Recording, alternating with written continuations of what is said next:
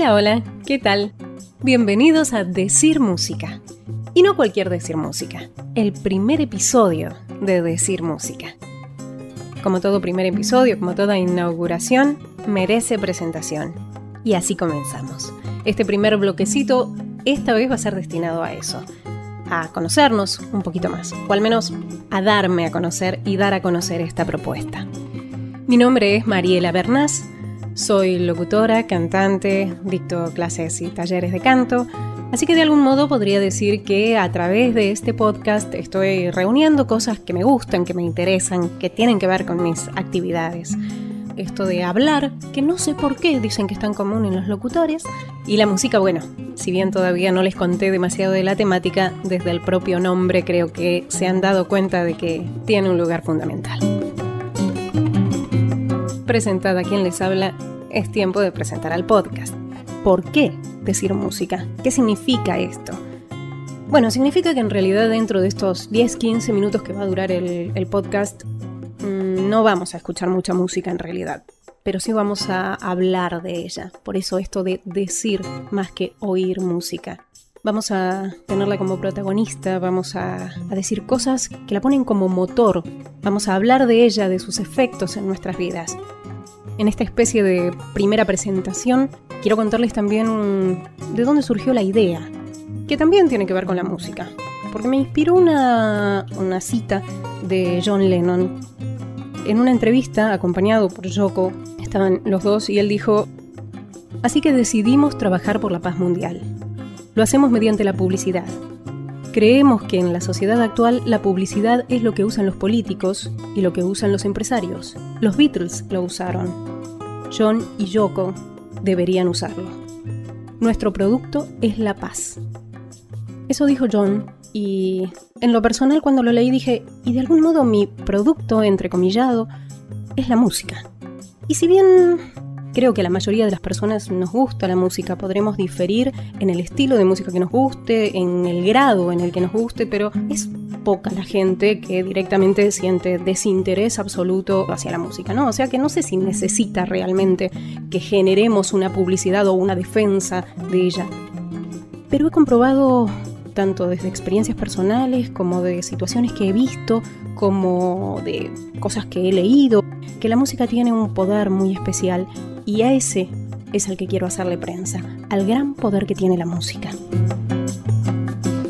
Seguro que han visto, han leído notas, artículos, han visto en sus redes sociales compartidos los beneficios anímicos de la música, los efectos químicos que produce nuestro organismo, el desarrollo creativo y cognitivo que genera nuestro cerebro.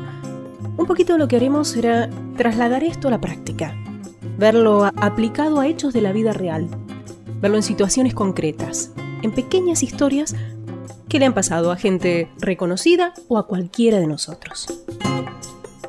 En realidad esto, bueno, lo habrán visto en relación a distintas artes, no es algo exclusivo de la música, lo artístico en general tiene este poder, pero como les decía, soy cantante, profesora de canto, con lo cual a lo que más puedo referirme de las artes que conocemos es a la, la música y, y por supuesto así lo haré. Pero no nos vayamos por las ramas, volvamos a decir música. Es una propuesta que se me ocurrió iniciar este verano, aprovechando que estamos más distendidos, quizá más propensos a conectarnos con el arte, con que nos cuenten algunas cosas. Y es una invitación a sumar más historias. Digo, quizá ustedes también tengan alguna que quieran traernos, que quieran uh, compartirnos. Entonces pueden contactarnos a través de decirmusica.gmail.com y escribir o enviar un audio si es que les da un poquito de fiaca sentarse a escribir una historia un poquito más larga y podemos compartirla también en alguno de nuestros episodios. Hoy quizá es un poco vago esto que les estoy diciendo, pero a medida que vayamos compartiendo distintas historias creo que van a, a ir entendiendo cuál es la clave o cuál es la búsqueda de esta propuesta. Y aquí estamos dispuestos a compartir unos cuantos episodios de nuestro podcast. Bienvenidos a Decir Música.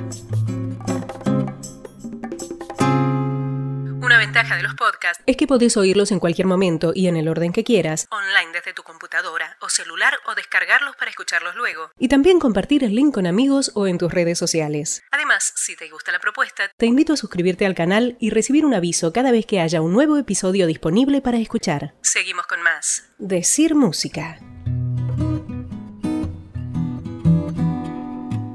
Bueno, si bien como les decía, el podcast está abierto para distintas historias, grandes, pequeñas, cotidianas, historias que cada uno pudimos haber vivido en distintos momentos de nuestra vida, también tendremos historias de famosos y con una de ellas empezamos, con una pequeña historia que derivó en una gran carrera. Eh, estamos dándonos el lujo de comenzar nada más ni nada menos que de la mano de Ella Fitzgerald, la reina del jazz, Lady Ella, la dama del jazz, como se la llamó. Ella, a lo largo de su carrera, como para tomar mínimamente algunas dimensiones, ganó 13 premios Grammy, incluyendo el de la trayectoria artística en el año 1967. Y bueno, junto con Billie Holiday y Sarah Vaughan es considerada como una de las cantantes más importantes en la historia del jazz. Remontémonos primero un poquito a los orígenes y después vamos directo a la historia que queremos contar. Ella Fitzgerald nació el 25 de abril de 1917 en Virginia, Estados Unidos, Pertenecía a una familia de muy bajos recursos, de raza negra, lo cual, sobre todo en aquellos momentos, cerraba más puertas de las que abría. Sus padres se separaron cuando ella era pequeña. Su mamá volvió a casarse, volvió a formar pareja, tuvo de hecho con, con su padrastro una media hermana, pero siendo él adolescente, la mamá tuvo un accidente automovilístico, falleció. Al poco tiempo el padrastro, golpeado por el shock de la pérdida de su esposa, falleció también. Ella quedó como bajo la tutela de una tía, pero bueno, estamos hablando de unas situaciones eh, económicas muy difíciles. Terminó en un internado donde a su vez la disciplina se impartía a través de golpes y maltratos, con lo cual ella también en algún momento escapó del internado. O sea, digo, el perfil que estamos contando es claramente de una niñez muy complicada, muy, muy difícil y muy dura, que derivó en una personalidad insegura, muy tímida, con mucho temor a hacer lo incorrecto, a estar diciendo cosas que no debía, a estar fuera de lugar, a no tener la preparación suficiente para la situación en la que se encontrara en cada momento, ¿no? Ella dice que se sentía siempre con temor a decir algo incorrecto, algo que pudiera ser malinterpretado o que pudiera eh, hacerla quedar mal adelante de, de las personas con quienes estuviera decía una autoestima muy baja, mucha inseguridad, una timidez muy grande. De allí el título que le hemos puesto a nuestro podcast de hoy, La timidez de la dama. Todo este perfil, de algún modo, lo que tiene como contrapartida es que a ella siempre le gustó mucho la música. Ha contado que de niña escuchaba mucha radio, que tenía una gran admiración por Armstrong. Y lo que es la vida, luego terminó cantando con él, ¿no? Cantaba también en la iglesia, pero sobre todo lo que a ella la fascinaba era el ritmo. Y alguna vez dijo en una entrevista que, eh, si bien le gustaba en general la música, para lo que ella se preparaba, lo que le gustaba particularmente, lo que deseaba, era bailar. Amaba la danza. Así fue que a los 17 años en un teatro de Nueva York se abrió un concurso en el Harlem Apollo Theater y ella se presentó. Se presentó como bailarina. El día mismo del concurso ve la performance de los bailarines que se presentaron antes que ella. Le toca pasar está en el centro del escenario y en ese preciso momento es cuando ella decide que no está a la altura de las circunstancias, que la preparación que tenían los bailarines que ella acababa de ver estaban muy por sobre los de ella y se quedó allí parada en el escenario sintiendo que no iba a ser capaz de hacer una buena actuación. Comenzaron los abucheos entre la gente que se encontraba presente, este, todo esto ocurría en vivo y por supuesto sí entendió que algo tenía que hacer, que estaba allí y que tenía que salir del paso y de la situación como pudiera, con lo cual le pidió a la banda que tocara una canción que ella conocía muy bien, que era Judy, y que le gustaba muchísimo a su madre, y comenzó a cantar. En el momento en el que ella comenzó a cantar, cesaron los abucheos. E incluso cuando terminó la canción, luego de un silencio absoluto, comenzó una ovación y le pidieron otra. Y uno de los músicos, a su vez, que se encontraba en la banda, quedó tan impresionado con su actuación que luego la contactó con, otros músicos para que se incorporara a bandas y, así comenzó finalmente su carrera artística. Él la dijo alguna vez recordando aquel concurso, una vez allí sentí la aceptación y el amor de mi audiencia. Supe que quería cantar ante la gente el resto de mi vida. Más allá de sus maravillosas tres octavas de extensión vocal, ella jugaba con la música. Cuando en la década del 40 fue el auge del bebop y del scat, ella se convirtió en una de sus más grandes exponentes. Esa mujer que no se atrevía a hablar en público cuando se trataba de cantar, podía hacer cosas como esta.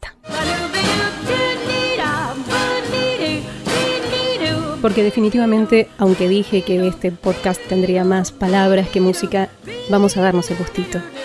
No podemos hablar de Ella Fitzgerald sin dejar que su magia nos invada un poquito.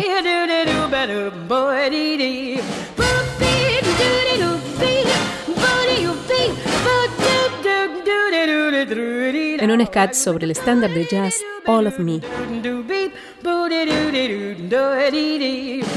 Definitivamente, la música puede cambiar la vida de la gente. Aquí quizá estamos hablando de un caso extremo y tal vez por eso fue la historia que elegí para comenzar, en el cual estamos hablando de alguien tocado por una varita mágica en cuanto a las musas y al arte, pero hay también pequeñas situaciones, quizá no tan trascendentes, pero que nos han marcado. Y esas situaciones son las que vamos a ir recorriendo episodio tras episodio.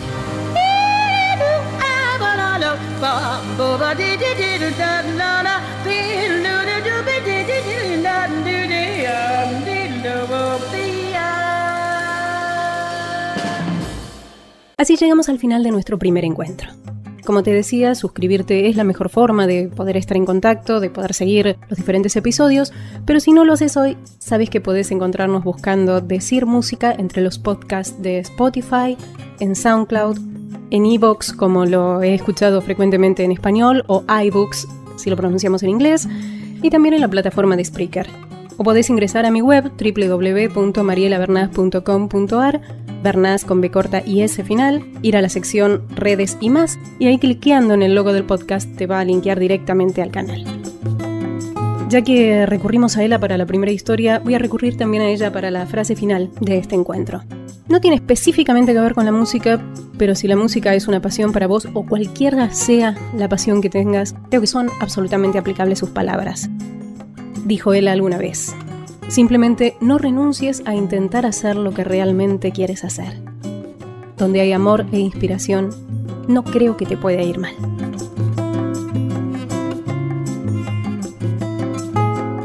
La música es mágica, gente. Beso musical. Y hasta el próximo episodio.